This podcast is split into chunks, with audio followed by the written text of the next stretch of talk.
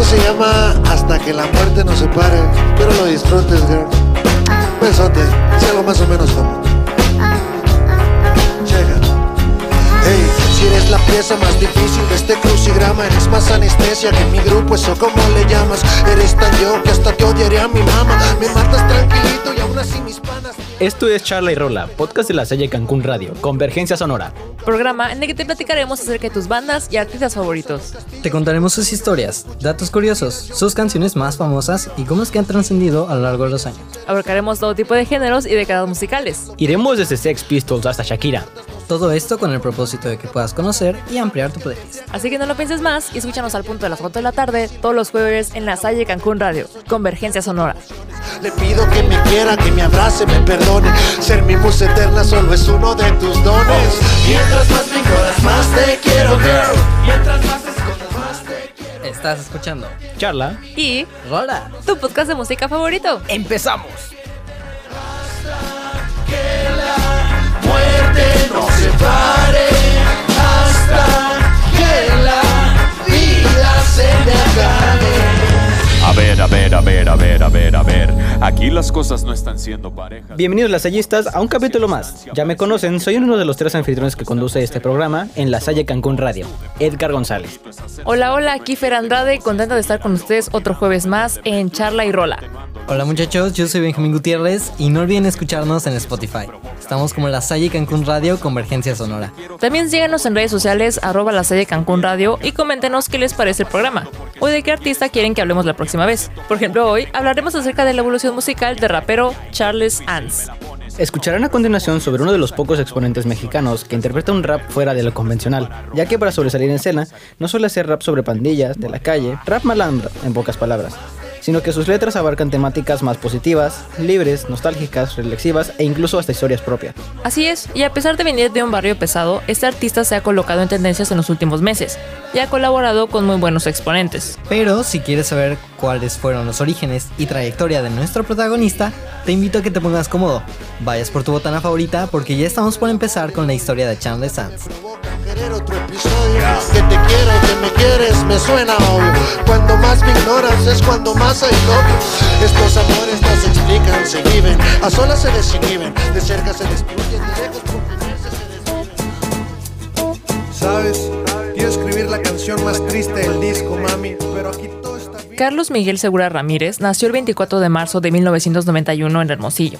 Y a pesar de que su barrio era considerado como peligroso, él creció en una familia que le dio lo más importante, compañía, cultura y estudios. Estuvo relacionado con la música durante toda su infancia, debido a que su madre, quien era del norte del país, escuchaba canciones tradicionales como José José, Juan Gabriel y Luis Miguel, mientras que su padre, quien era de la Ciudad de México, solía escuchar música retro o disco.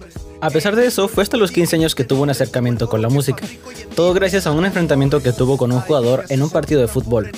Dicho enfrentamiento provocó que lo expulsaran del equipo al que pertenecía y no le permitieran jugar durante un año. Fue en ese año donde Carlos conoció el alcohol y las chicas, y empezó a querer rapear junto a su amigo apodado El Pitufo. Grande Pitufo.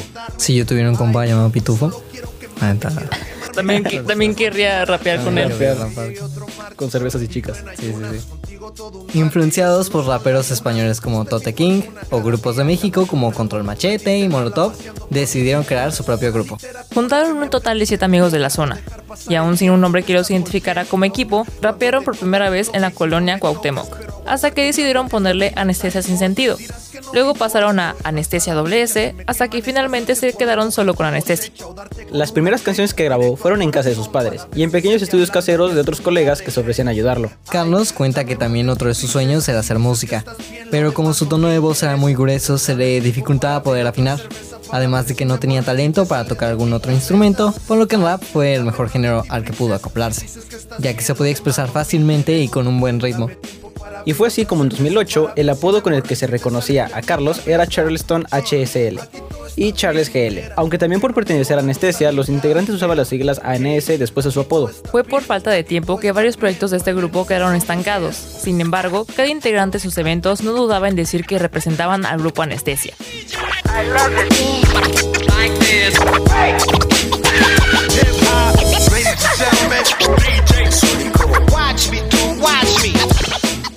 Charles Sands seguía haciendo rap por su propia cuenta y lo demostró con una de sus primeras maquetas, la cual se titula Illuminati, el ojo que todo lo ve. Con tan solo 17 años, logró crear un material de 15 temas con bastante calidad ganándose el cariño o el odio de los seguidores de rap en Hermosillo.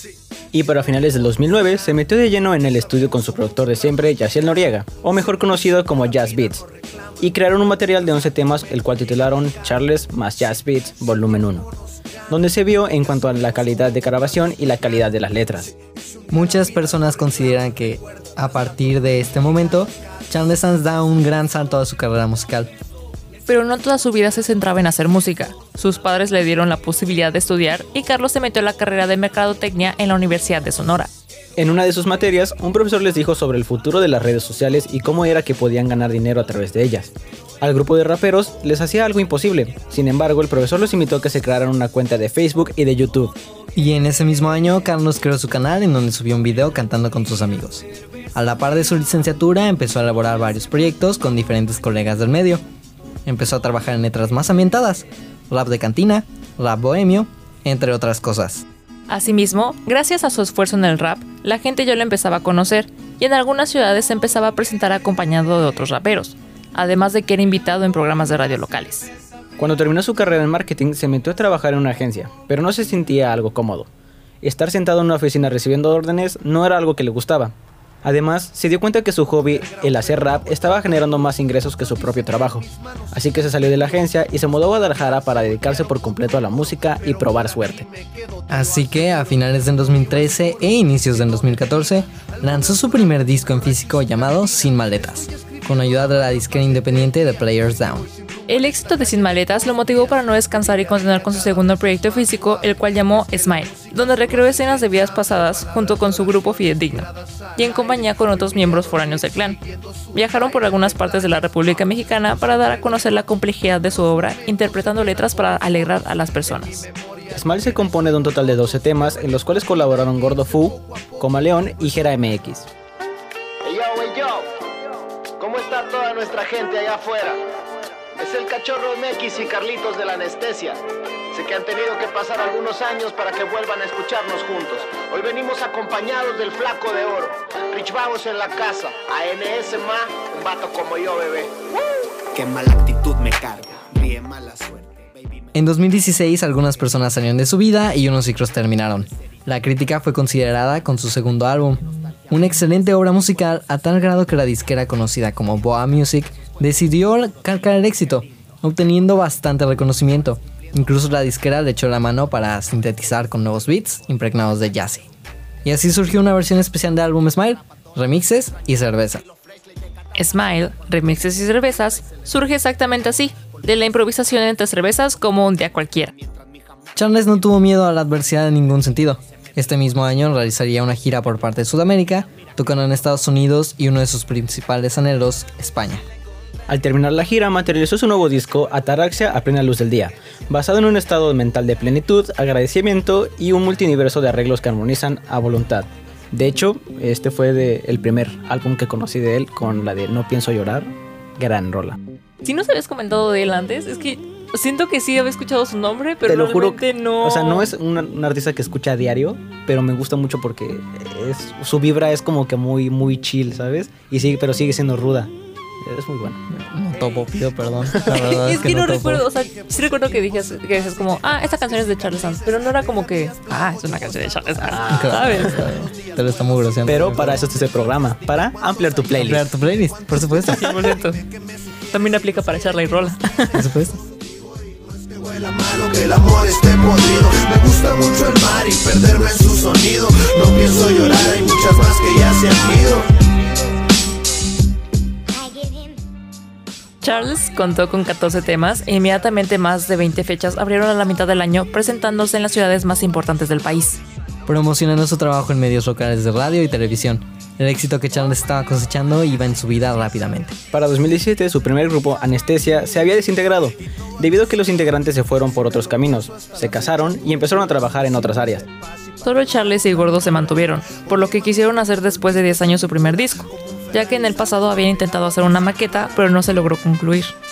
Y un año más tarde lanzó uno de sus mejores trabajos musicales, con fuertes líneas de bajos amplios, trompetas, sintetizadores y diversos ritmos que van desde los latinos, la conga, la electrónica, el rock y el hip hop.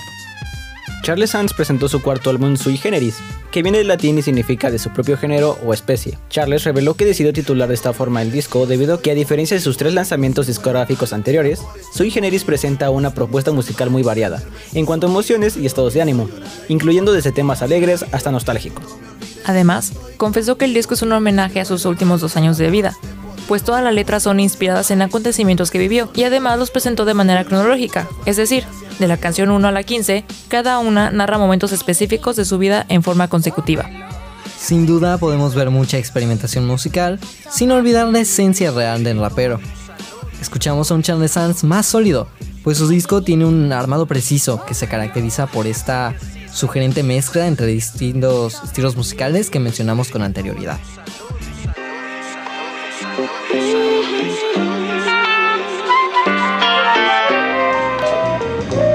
Dice algo como, yeah. Sabes, vuelvo en una nube mental. Hoy desperté de buenas y te vine a besar. Mi estado mental es solo- Justo llegando al 2019, tuvo una gira por ciudades de México y además fue a Colombia, Chile y Perú. Pero Charles seguía trabajando duro y antes de que la pandemia mundial comenzara, creó un proyecto que contaría con cinco temas llamado El desierto también da flores. Este trabajo fue un homenaje al desierto de Sonora, estado que lo vio crecer y volar a muchas ciudades dentro y fuera de México.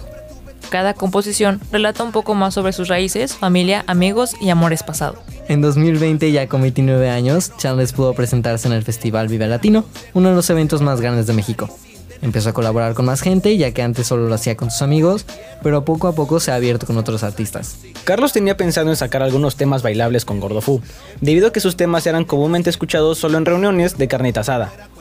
Pero quería que sus canciones también sonaran en los antros, así que lanzó un disco especial que fue grabado en vivo desde la Plaza Condesa, el cual incluyó 26 de sus mayores éxitos.